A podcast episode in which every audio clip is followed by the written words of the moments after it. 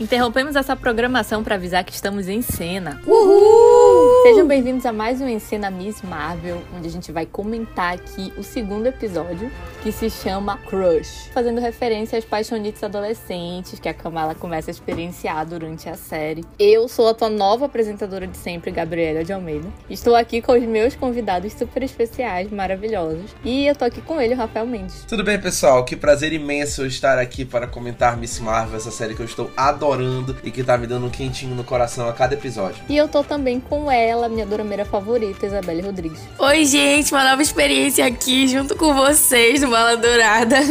Pela primeira vez assistindo uma série da Marvel e comentando aqui com vocês. Então, gente, bora lá comentar esse episódio Mara, mas que podia ser mais. Ah!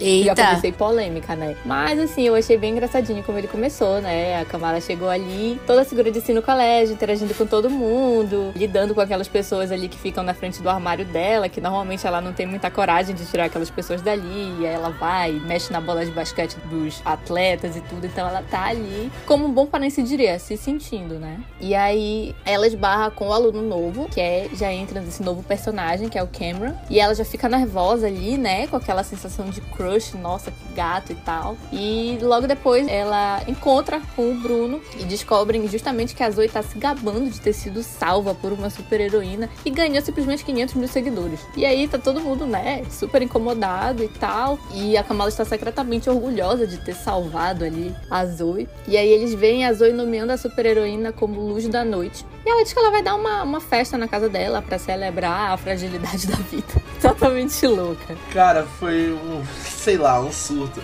Eu gostei de como eles interpretaram aí a Zoe, porque ela na posição dela faria isso no mundo real, de tentar tirar vantagem pra ganhar mais seguidores, pra ganhar mais engajamento. E ela conta a história de uma forma diferente. Ela conta que ela foi salva porque era ela, não como se qualquer pessoa naquela posição teria sido salva pela Kamala, né? Mas eu achei muito interessante como a Kamala ficou muito feliz de ser heroína. Ela esqueceu por um momento que a Zoe tava tirando vantagem, ela esqueceu que é uma menina que implica com ela, mas ela tá ali, caramba, fui eu, mesmo que ninguém saiba que tenha sido ela, ela sabe que ela salvou alguém e ela tá muito orgulhosa de si mesma por ter feito isso. Esse espírito de super heroína, de super herói, que a gente vê esse personagem que ele tá muito orgulhoso de ter feito bem e não se preocupa com reconhecimento, ele se preocupa só em fazer o bem, é uma coisa que eu não vejo há muito tempo em produções de super-herói. E que foi legal eles explorarem mais uma vez isso, porque esqueceu-se nas produções de super-herói com toda essa preocupação de conectar universos, de explorar arcos, esqueceu da essência do super-herói, que eu acho que tá sendo trazida de volta aí pela visão da Kamala como essa adolescente fã de super-heróis que tá ganhando a chance de se tornar um dos ídolos e ídolas que ela sempre aclamou. E é legal ver isso, né? É muito parecido com Homem-Aranha e tudo mais, mas uma coisa mais atualizada, mais representativa. E a Kate Bishop também. A Kate Bishop ela é bem, bem similar, né? Nessa questão de, ah, eu quero ser uma super heroína e tudo mais, daquela forma mais ingênua. Eu adorei a proposta, eu achei que a Zoe a representa bem, tipo, essa nova geração das pessoas populares da escola, que, tipo, além de ser popular na escola, tem o mundo inteiro aos seus pés na internet, né? Então eu achei isso sensacional. Não posso falar muito em relação, tipo, a Marvel e, e história da Marvel, mas eu achei muito legal a proposta. E eu fiquei curiosa pra saber como vai ser o arco dessa personagem, se ela vai se aproximar do grupo protagonista ou se ela vai ficar antagonizando ali o tempo todo, né? Eu achei legal pensar isso. Porque essas séries adolescentes hoje em dia é geralmente não tem um, um super vilão, como por exemplo em Riverdale, né? Riverdale começou com essa proposta de ter a, a vilã, mas aí depois mudou totalmente a série, a proposta. É, também achei bem legal. E aí, depois dessa situação, inclusive a Zoe chama já o aluno novo pra participar da festa, né? E aí a Kamala decide na hora que eles têm que estar lá. Simplesmente eles têm que estar lá na festa, porque o novo crush dela vai estar lá. E aí, depois disso, aconteceu uma coisa que eu amo quando acontece no mundo dos super-heróis, que é aquele momento do super-herói descobrindo seus poderes, né? Que, que a Kamala vai com o Bruno testar a extensão do os poderes dela. E aí eles vão descobrindo a questão da projeção cósmica e que ela não tem super força, ela não tem mais nenhum outro poder, mas que eles vão, eles vão treinando, né? E inclusive o Bruno descobre que a extensão do poder dela vem de dentro dela mesmo e não simplesmente do bracelete. É como na verdade se o bracelete só ativasse os poderes que ela já tem. E aí isso volta até naquela discussão que a gente teve semana passada, né, Rafa, sobre o fato de dos quadrinhos os poderes dela serem mais assim, tipo, aparecerem mais naturalmente de dentro dela. Então essa sacada deles colocarem o bracelete para ativar os poderes foi bem interessante, assim, eu acho que né? Eu achei bem legal eles terem colocado o bracelete como um mero ativador dos poderes dela, porque acaba deixando mais próximo da origem original dos poderes dela. Que nos quadrinhos ela é como se fosse uma espécie de mutante que já tem tudo nela e ela só precisa de uma ativação, porque os inumanos funcionam mais ou menos assim. Então foi bem legal ter isso. É foi uma forma assim mais atualizada e que não só trabalha mais a cultura e a religiosidade dela através do próprio bracelete, incluindo isso, mas também, como a gente falou na semana passada, e eu continuo falando porque eu bato nessa tecla, de conseguir conectar com, por exemplo, o Shang-Chi e os Dez Anéis do Shang-Chi para criar um arco de objetos extraterrestres com superpoderes que podem trazer problemas para a Terra e assim trazer os vilões cósmicos que vão começar a entrar agora no MCU. Eu gostei muito, e inclusive essa cena achei muito legal, me lembrou muito a cena do Shazam no filme da DC descobrindo os próprios poderes, que também é muito bem humorada. E essa cena foi legal porque tiveram várias referências a outros heróis e outros momentos da Marvel. Por exemplo, na cena que ela fica pendurada e o Bruno tá segurando ela pela mão, que ela fala assim: Você tem que me soltar. Natasha e Clint em Vingadores Ultimato. É exatamente igual. E na hora que ela fala assim: Será que eu sou parente do Thor? Eu sou prima do Thor? Então é muito legal ver todo esse bom humor tratar os Vingadores com toda essa comédia, esse bom humor, essa irreverência, assim, que quebra um pouco aquela sensação de que tudo sempre vai acabar, sempre tá perto de um caos. E aí ver a Miss Marvel assim leve é. Olha, até que não é tão caótico assim, as coisas são mais coloridas e tranquilas. Não, gente, e tem que ter o acessório, né? Aquele acessório ali que é marcante do personagem, né? Pode ver, por exemplo, a questão do Batman, sempre a cor preta a gente já lembra do Batman, né? Assim como o escudo a gente já lembra logo do Capitão América. Eu acho que tem que, alguma coisa que vai lembrar aquele personagem ali. Essencial. Essencial. Mas eu quero abrir um parêntese aqui para falar, porque eu acho que CGI caiu. Eu também achei isso. Mas não aqui. Depois, em algum momento depois eu vou falar sobre isso, mas eu concordo contigo eu achei assim que foi bem, bem mais ou menos pra uma série, né? Tipo, não vai ser nunca o nível dos filmes, mas também não tá assim num patamar de me estressar, como acontecia com Cavaleiro da Lua, por exemplo. Cavaleiro da Lua, tipo, toda semana eu me estressava com a capinha dele, com a roupinha dele, entendeu? Era um estresse. Mas assim, ainda, ainda não me estressei com o CGI de Miss Marvel. Então, espero continuar assim. Depois de toda essa situação, né, da descoberta dos poderes, das referências e tudo, a Kamala Nakia aparece indo na mesquita para assistir ao sermão, né, uma ali da religião delas. E aí, eu não sei, tipo, eu fiquei com uma pulga atrás da orelha com a questão das meninas deixarem o sapato e depois sumir o sapato da outra. Eu não sei se isso vai fazer um sentido depois, ou se é só um acessório ali para ser engraçado o fato da, da Nakia ter tido o sapato roubado. Eu pensei nisso também, né? Eu acho que não vai levar muita coisa. Foi só realmente para dar ali o que acontece logo depois, né? Aquela motivaçãozinha ali, mas eu acho que não vai ter um arco desenvolvendo em cima disso. Pois é. É, pode ser também que tenha sido só pra isso. Eu acho que a proposta foi mostrar que, tipo, apesar de elas estarem num templo, não existem pessoas perfeitas em lugar nenhum, né? Acho que foi essa a proposta. Pelo menos foi a reflexão que eu fiz na hora. Tipo, que em lugar nenhum existem pessoas perfeitas e a gente tem que aprender a lidar com isso. É, eu acho assim que vai mais por isso que o Rafa falou, porque aparece elas assistindo o sermão e tudo, e aí elas começam a reclamar que o templo tá sujo, que o local, tipo assim, dá a entender de que os homens ficam numa parte mais à frente, separado das mulheres, né? E aí elas ficam ficam num lugar que elas nem conseguem escutar direito a pregação do líder e tudo mais. E, e aí elas estão lá reclamando sobre isso. Inclusive a Kamala vai falar alto, né? Que tá incomodando. E aí elas têm. Elas ouvem falar que vai ter ali uma, uma espécie de eleição ao conselho da mesquita, né? E aí a Kamala chega logo, bora Nakia, te inscreve.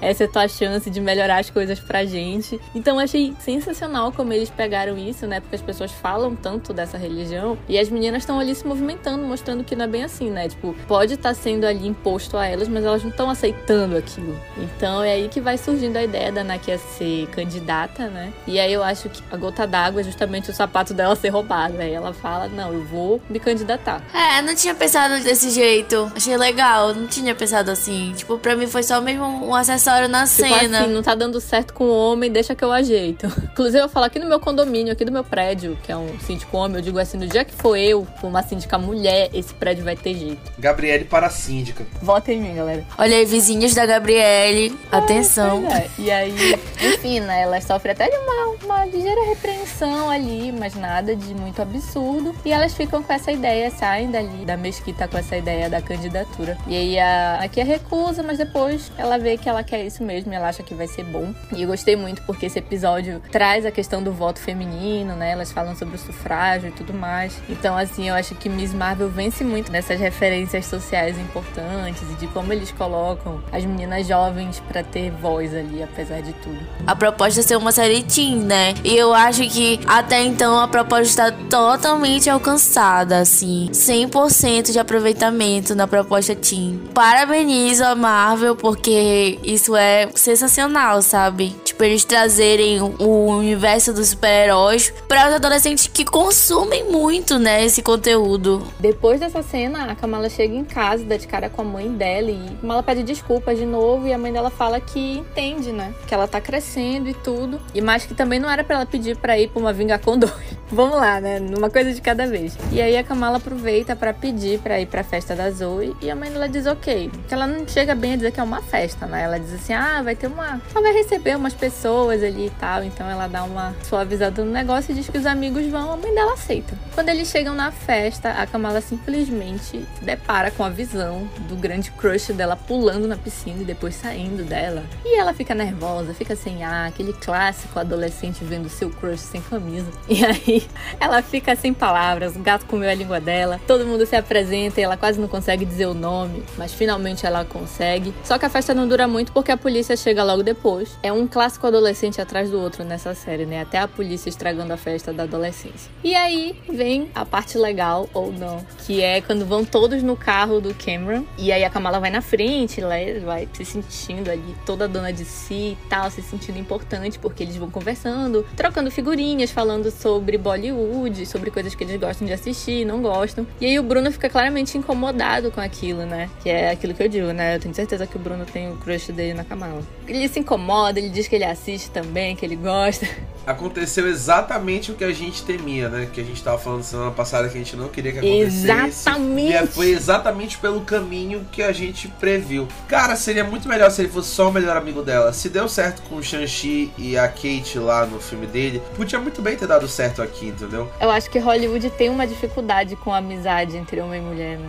Olha, gente, que eu acho que seria muito legal, mas é um blockbuster voltado para adolescente. E o público adolescente está esperando esse casal. Então, é isso, gente. Não tem mais nada para acrescentar aqui. Pois é, e papo vai, papo vem. O Bruno acaba soltando que ela não passou no exame, né, da habilitação. E aí o Cameron prontamente se oferece para ajudá-la aí nessa empreitada. Diz que ela pode dirigir o carro do tio dele e tudo mais, e que ele pode ajudar ela com aulas de direção. E aí, nossa, ela já fica super animada com aquilo. Ele passa o telefone dele para ela. E aí eles começam ali aquele, aquele joguinho do crush, né, de conversar e tal. E aí ela já chega em casa. Agora é a cena, né, que ela chega em casa, assim, super super apaixonada. Aquelas cenas, assim, bem malucas da Kamala, que ela chega louca dançando, com tudo colorido. Aí ela para pra falar com a mãe dela, passa o colorido. Volta. Falou com a mãe dela, volta. Abre um adendo aqui pros movimentos de câmera da série, que tem uns momentos que é bem diferente, assim. E assim, eu achei muito criativo, muito legal. E essa cena tem uns movimentos muito legais, assim, de cena. Fora que a cena é maravilhosa, assim, aquele, aquele sentimento que eu acho que todo mundo já passou, né? De ai meu Deus, que coisa maravilhosa, não, o crush. E eu achei, ah, eu achei pontual, eu amei era isso que eu ia falar, que eu gostei da série ter colocado isso, porque, assim, Se esperava uma história que fosse 100% especial, porque a gente tá falando aqui de uma personagem que vem do Paquistão, que é muçulmana e tudo mais, mas que também tem crush, que também fica nervosa quando vê o menino que ela gosta sem camisa, que também passa pelas coisas que qualquer adolescente passa porque ela é uma adolescente e principalmente porque ela tá morando num país que é supostamente mais aberto com as coisas. Então, foi muito legal eles terem colocado isso para mostrar que a Kamala não é uma adolescente que passa por coisas diferentes somente, mas que ela passa por coisas que outras adolescentes de outras culturas, de outras religiões também passam. E foi muito bacana mostrar isso, esse nervosismo nervosismo, esse frio na barriga, porque ela tá falando com o menino que ela gosta e tudo mais, ela vivendo essas coisas, ela, enfim, saindo escondido. Pô, é legal ver isso, né? Porque ela é adolescente, afinal de contas. Pois é, e nesse ponto, eu, como eu já falei no episódio passado também, eu me identifiquei muito com ela. Aquele take que o cara dá a bebida pra ela e ela fica assim: Meu Deus, será que eu tô bêbada? Gente, é isso, sabe? Nós não deixamos de ser humanos porque nós temos uma religião X ou Y. A gente então não deixa de de viver as mesmas coisas que todo mundo sabe. A diferença é que a gente tem uma aliança ali dentro da nossa religião de obediência e de crer e de ter uma fé. E isso muda a perspectiva de algumas coisas. Mas tipo, a gente não deixa de ser humano, sabe? Eu me identifiquei muito com ela, a adolescência dela, assim, no geral. eu estou amando a série, gente. E aí, nisso, enfim, ela fica ali naquele crush todo, recebe a mensagem dele, fica ali todo aquele êxtase. E no outro dia ela começa começa justamente a sonhar acordada, que essa é a grande especialidade da Kamala, sonhar acordada durante as aulas e ficar fazendo desenhos. Só que de repente o nariz dela começa a criar projeções cósmicas, assim, que ela não tem controle sobre aquilo. E aí ela corre pro banheiro, a Nakia vai atrás dela, entrega um absorvente, achando que, que é aquele clássico problema, né, de ai meu Deus, tô menstruada, mas nem é. E aí a projeção cósmica passa pra mão da Kamala, e aí finalmente ela consegue conter. Daí ela sai do banheiro e diz pra Nakia, né, que enfim, que tá tudo mudando muito rápido, pergunta pra amiga dela como é que ela consegue passar por isso, como é que ela consegue suportar. E mais um momento chave que eu achei maravilhoso foi essa fala da Nakia falando que ela sofreu por ser muito branca para certos padrões dentro do, da etnia, ou sei lá, pela religião, tipo, muito religiosa e tudo. E ela fala como ela decidiu usar o hijab, que isso é um fator muito importante, né? Que as pessoas falam muito mal sobre isso sem ter o conhecimento. Então, ela fala que o hijab é para calar a boca de todo mundo. E que ela percebe que ela não precisa provar nada para ninguém e que na verdade ela se empoderou quando ela começou a usar. E assim eu achei fortíssima aquela fala dela, eu achei extremamente assim libertária para as mulheres, né, da religião e tudo. E para as mulheres de forma geral, né, sobre terem sua liberdade de usar ou não usar o que elas bem entenderem. Enfim, eu achei muito bonito isso. E aí ela vai e finalmente confirma que se inscreveu no conselho da mesquita lá. E aí elas ficam comemorando e tudo e a, a, amiga dela empresta lá uma peça de roupa para ela usar, empresta os brincos e ela vai toda faceira encontrar o crush dela. O take seguinte dela indo na direção dele, ele todo bonito naquele carro caríssimo. Ai, gente, é muito teen. E assim, sou muito fã de produções teens, tá? Não estou falando essas coisas porque eu não gosto. Pelo contrário, eu gosto muito. Assistir todos os clássicos, assim. E assim, essa cena é, é uma cena também muito clichê e eu achei sensacional.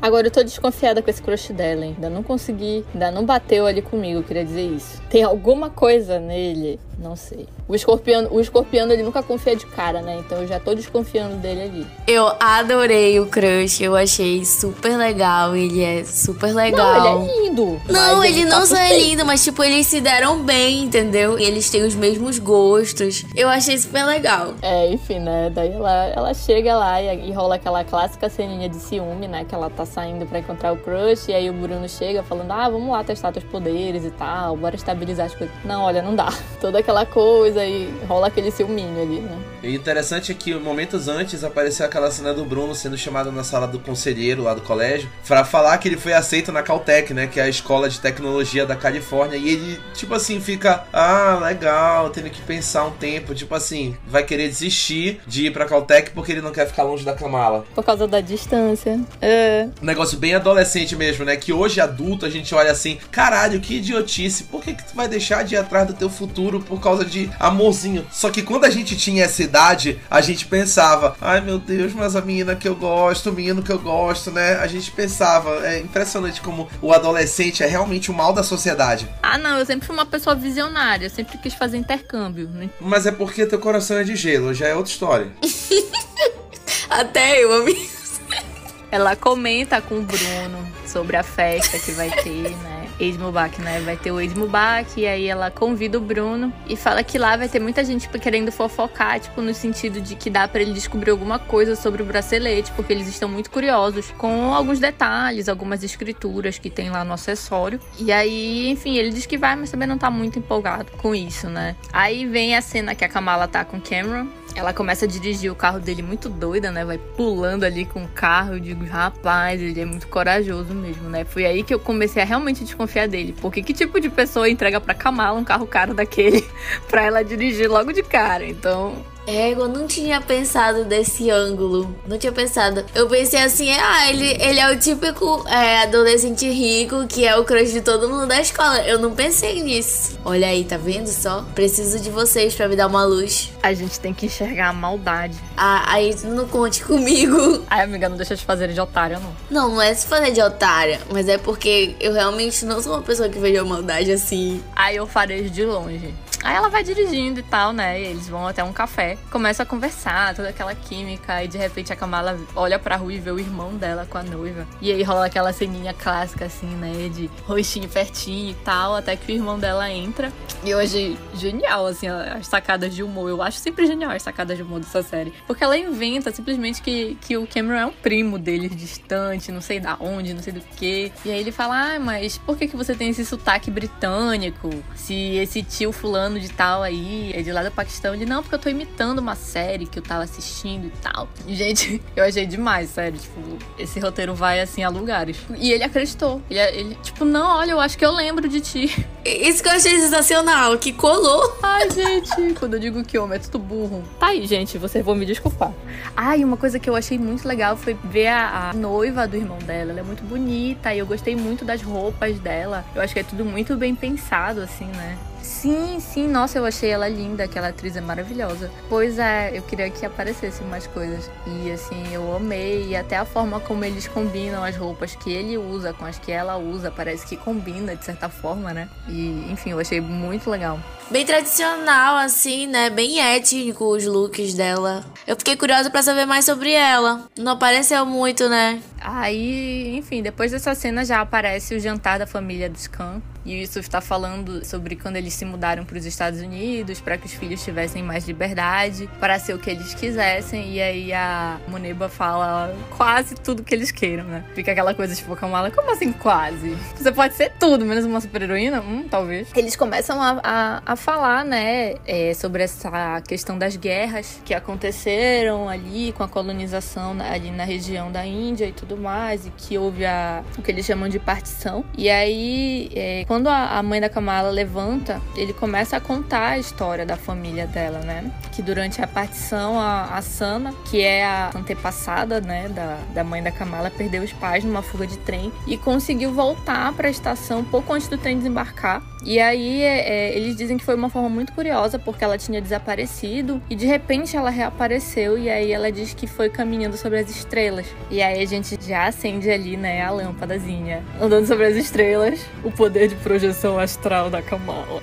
Ah, esperta, assim. Uh! E aí, o que é curioso é que o tempo todo, enquanto ele tá contando essa história, a mãe da Kamala fica assim com uma expressão que desde o começo ela já faz, que é tudo que se relaciona ao bracelete, né? E aí depois ela aparece dizendo que na verdade é, é, essa antepassada foi vergonhosa para a família e tudo, se mudaram para os Estados Unidos justamente para esquecer dessa vergonha. E aí é só falar em vergonha para a família que a Kamala se ela quer logo saber o que é, ela fica logo interessada. Nessa hora o bracelete começa a piscar. Na verdade, eu não sei, eu não sei descrever o que foi aquele momento, assim, parece uma cena de furo de multiverso, de dimensão, sei lá. Parece uma projeção cósmica quebrada, né? Não sei o que vocês acham. E aí ela vê uma luz enorme e de repente ela cai no chão, tipo, desmaia, passou mal e tal. E aí depois ela já acorda com a família preocupada, jogando água na cara dela. E aí a Kamala vai e liga pra uma avó, né? Eu acho, uma tia-avó, pra falar, pra uma tia-avó pra falar sobre o bracelete. Aí ela ouve falar dessa parente chamada Aisha. E enfim. Só que aí essa tia-avó dela se arrepende de falar sobre o assunto, acaba desligando, ela não descobre muita coisa. E aí também aparece aquela cena dela jogando poder pro pai não conseguir abrir a porta. Então essa, essas, essas pequenas cenas, assim, de demonstração de poder me lembram bastante Homem-Aranha, né? Quando ele tá descobrindo a teia, assim, pá, joga a teia em tudo. E aí ela tá mais ou menos assim também. Pois é, aí depois na manhã seguinte ela. A Kamala vai e pergunta pra mãe dela sobre essa Isha. Ela pergunta, tipo, nossa, como você ficou sabendo desse nome e tudo? E ela fala que foi conversando com, com essa parente. E aí ela fala que não é mais para ela falar sobre esse nome, não é mais para ela tocar nesse assunto. Porque, enfim, foi a vergonha da família. E aí, né, bota aquela famosa pulga atrás da orelha da, da Kamala. E aí, depois disso, já aparece eles indo pra, pra Ed Mubarak, que é a festa típica deles, com Bruno e a Nakia. E a grande missão deles ali é fazer campanha pra Nakia, que eu achei genial. Gente, eu achei genial como eles vão colocando a divisão de grupos ali, né? Setorizando dentro da mesquita. Tem o pessoal que, que se toca, né? Que é o que eles chamam, que eles não sabem o que é o halal, que é o permitido, é só haram e tal. E aí tem a. Gente, o que são as Illuminati? As tias Illuminati. eu achei muito engraçado também. Bicho, as Illuminati. Cara, sério, a Marvel vai a lugares assim, inexplicável. E aí. Vocês querem falar alguma coisa? Tudo ali é curioso, né? Eu gostei bastante desse momento que eles estão nessa festividade. Principalmente quando a Nakia vai conversar com Yusuf para garantir o voto dele, sendo que ele é melhor amigo do atual, né? Que tá ali no conselho. E ele diz: Olha, o meu voto é dele, porque ele é meu melhor amigo e tudo. E aí a Nakia chega com todo aquele papo feminista, do sufrágio, do futuro das filhas dele, porque ela é melhor amiga da Kamala, então é como se ela fosse filha dele também. E aí ele fica muito tocado com aquilo. Ele realmente realmente considerem votar nela. E eu achei muito legal. Eu acho que a, que a Nakia vem assim, como essa personagem que joga as verdades, assim, né? Ela tem vários discursos feministas, assim, ó. Eu senti que ela, ela é que vai trazer o tom mais político da série, assim, sabe? É. Que ela é uma garota, como é que eu posso dizer assim, tipo, pra frente, entendeu? Ela não é uma adolescente que, tipo, que tá só vivendo as coisas de adolescente. Tipo, ela é a garota inteligente ali, que já tá assim, os passos na frente e tal, e sabe muito sobre, sobre vários assuntos. E aí acho que ela vai dar esse tom mais político. Depois disso, já, já corta para uma cena da Zoe numa sala de interrogatório do Departamento de Controle de Danos. E ela vai sendo abordada pelo agente P. Cleary. E aí o Cleary vai usando aquela abordagem amigável, né? Tipo, como ele usou no Homem-Aranha Sem Volta para Casa. E aí ele quebra a Zoe, porque ele começa a dizer que a galera é fã dela e não sei o quê. E aí eles vão vencendo ela ali pelas beiras, né? E conseguem fazer ela falar sobre uma suspeita de, de, de ser a heroína que, que fez aquela toda aquela cena na Vingacon. E aí eles acabam conseguindo a dica, né? E aí ele, ele manda procurarem nas mesquitas. E aí eles vão justamente, eles vão fazendo aquela varredura bem discreta e tudo. E depois já aparece a Kamala conversando com as mulheres das famílias, né, que frequentam a mesquita. Daí ela começa a perguntar sobre aquela ancestral dela. E aí elas começam a dizer as piores coisas, que ela foi a vergonha da família, que a mãe da Kamala era uma mulher muito boa, mas que ela não merecia aquilo e tal. E aí, logo depois disso, já aparece um garoto indo pro topo da mesquita, bem loucão, assim, do tirar selfie numa janela, assim, avulsa, aleatória. E aí, só que esse menino cai, fica pendurado ali, né? Quase, enfim, aquela situação de vida ou morte. E aí a Kamala vê a situação e imediatamente bate o espírito da super-heroína e ela quer ir lá ajudá-lo. E aí ela veste a roupa da Capitã Marvel. Nossa, gente, foi super inesperado. Eu ri muito daquilo. Ela teve tempo de vestir o uniforme dela pra ela poder salvar o menino. Achei impressionante. É, não, ela foi vestir a roupa dela de cosplay de Capitão Marvel pra salvar o menino, simplesmente. Muito bom, gente, muito bom. Aí o pessoal entende, gente, a luz da noite e tal, reconhecem ela. E ali, tipo, muito boa aquela cena, porque ela começa assim, meio meio com vergonha, meio assim, tipo, meu Deus, o que, que eu tô fazendo aqui? E aí ela começa a distrair o menino, né? Fala sobre a comida favorita dele, para ele se tranquilizar e tal. E aí ela consegue finalmente criar a projeção cósmica e vai andando sobre ela até chegar no menino. Só que quando ela consegue pegar ele, ela se surpreende por uma visão da Aisha, que agora ela consegue de fato ver o rosto dela e se distrai e deixa o menino cair. Trágico, né? Ela vai deixando assim e consegue fazer o menino cair em cima do carro, mas pelo menos não aconteceu nada de pior, né? Ela amortece a queda e foge assustada ali, né? Só que ela se depara com os drones do Departamento do Controle de, Danos. Tem um, um parêntese ali, né? Que é bem parecido com os drones do Stark que o Mysterio usa no, no Homem-Aranha Longe de Casa. E ela fica encurralada ali, só que ela vai se saindo através do, do das projeções. E aí ela simplesmente vê o carro do grande crush dela ali, né? Pra salvá-la. Daí ela entra no carro e se surpreende a mais nada menos, com a Isha no banco de trás, dizendo que estava ansiosa por esse encontro. E aí é revelado que o Cameron é filho de Aisha. E o episódio termina aí, galera. Ou seja, eles são realmente parentes, né? Pois é, eles são realmente parentes, então ele não tava mentindo naquela hora do café, né? Não, e tipo, eu acho pessoalmente foi o único momento que eu questionei o personagem. Porque como é que ele sabia, tipo, o que ele deveria falar pra a mentira ser aceita naquele negócio do café?